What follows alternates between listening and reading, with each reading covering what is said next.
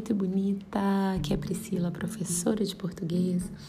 E por meio desse podcast hoje, eu vou falar um pouquinho com vocês acerca da nossa correção do nosso material de apoio. O material é o apoio 1. E eu gostaria de trazer algumas observações sobre a correção. Vocês já têm o gabarito, mas é importante é, esclarecer alguns pontos neste momento. A primeira coisa que eu gostaria de falar com vocês é o seguinte.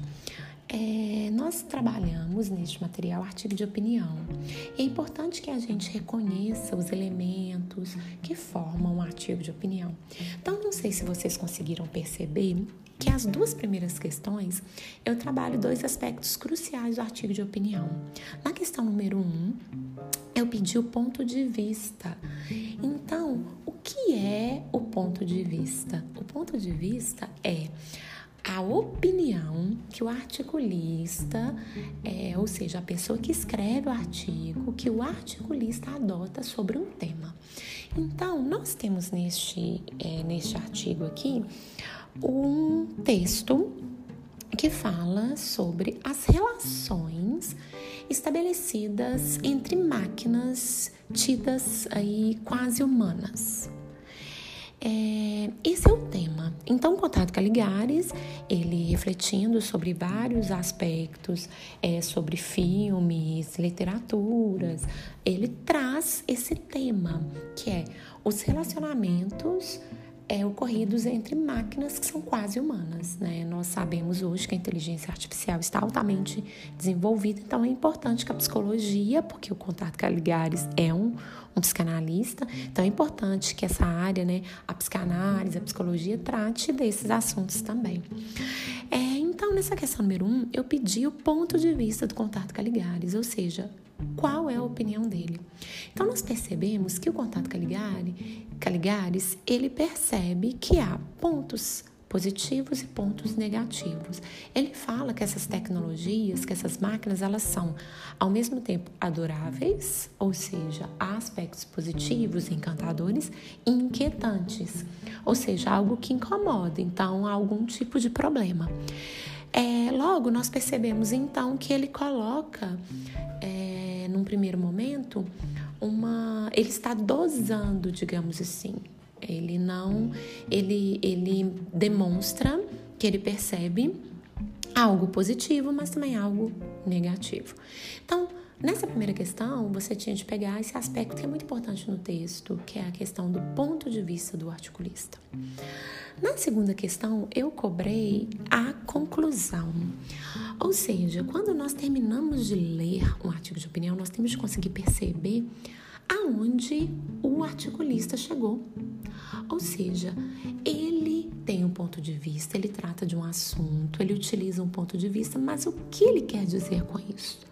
Qual é a conclusão que ele faz por meio da sua argumentação? Então, nós chegamos à conclusão é, que de acordo com o texto, as máquinas, assim como as pessoas, demonstram complexidade no que se trata de relacionamentos afetivos. Então, o contato Caligares, durante toda a sua argumentação, ele quer chegar neste ponto. Ou seja, ele quer mostrar que as máquinas, elas seriam também muito complexas no que se trata de relacionamentos afetivos. Ele mostra que a gente que na verdade as máquinas aprendem conosco. Logo, se somos complexos, as máquinas também serão ou seriam. Né? Então, acho que são dois aspectos muito importantes para a gente aí. Aí, depois, eu gostaria de ressaltar é, é, um aspecto importante na questão número 4. Na questão número 4, eu pedia que você reescrevesse as frases nas quais há desvio de concordância verbal, corrigindo-as. Logo, neste exercício, você só poderia reescrever aquelas que têm problemas, aquelas que têm erros de acordo com a norma padrão. Então, nós vamos encontrar algumas alternativas nas quais você nada deve fazer, ou seja, ela vai ficar em branco. Como você já viu no gabarito, por exemplo, a letra C, por exemplo, um e outro usuário da internet gostam de viver amores virtuais. eu teria uma outra possibilidade de concordância? É possível. Seria possível uma, uma outra possibilidade em virtude da palavra um, que faz parte desse, desse sujeito, que normalmente puxa a concordância para o singular. Mas não significa que a forma como ele está aqui é, é incorreta, ou seja, a forma está correta, logo ela deve ficar em branco. Então fiquem bastante atentos aí é, com esse tipo de exercício, tá? Aí, pessoal, eu gostaria de fazer um comentário sobre a questão número 5 na letra B.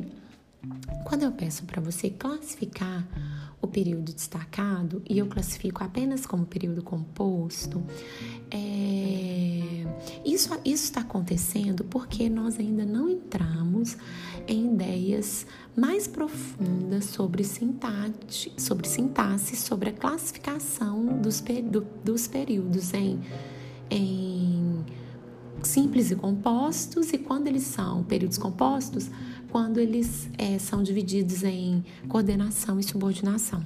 Então, por enquanto, como eu tenho mais de uma oração, então você simplesmente é, deve identificar esse período como período composto, é, observando o número de orações que ele tem. Então, neste primeiro momento, nós vamos trabalhar somente com esse primeiro conceito de período simples e período composto. Depois, nós vamos aprofundar um pouquinho mais. Aí, prosseguindo com o nosso material, nós vamos ter o texto 2, que é um texto, um texto do Carlos Heitor Coni, Amor e Paixão. Então, seguindo essa mesma ideia aí é, da questão das relações amorosas. E aí, eu queria é, comentar um pouquinho sobre a questão número 7 que é uma questão na qual nós trabalhamos é, um aspecto de concordância nominal. Então, eu gostaria de reforçar isso. Quando eu falo que há um desvio na letra E, é, que dizia assim. A escritora deveria escrever sobre paixão e ela mesmo contar suas experiências. A palavra mesmo, ela tem de concordar com esse ela, né? Então ele vai, a palavra mesmo neste contexto vai flexionar de acordo com a palavra ela, ela mesma.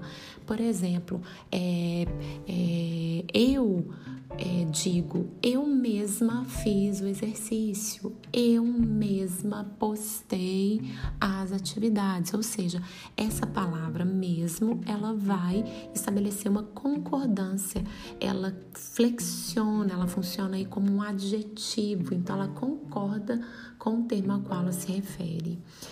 É, e por fim, na questão número 8, nós temos uma questão que na qual eu pedi para identificar as funções sintáticas e eu gostaria de ressaltar a importância dessa questão neste momento em virtude do prosseguimento dos nossos conteúdos.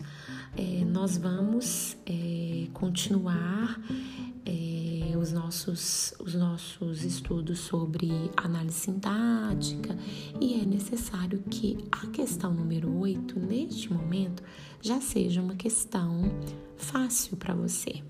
Então, eu gostaria de é, colocar uma, uma estrelinha amarela na questão número 8, caso você ainda tenha dificuldades em identificar funções sintáticas do período simples, é necessário que você reforce os exercícios, é, faça novamente aqueles com os quais nós já trabalhamos, para que isso agora se torne bem tranquilo para a gente a partir deste momento.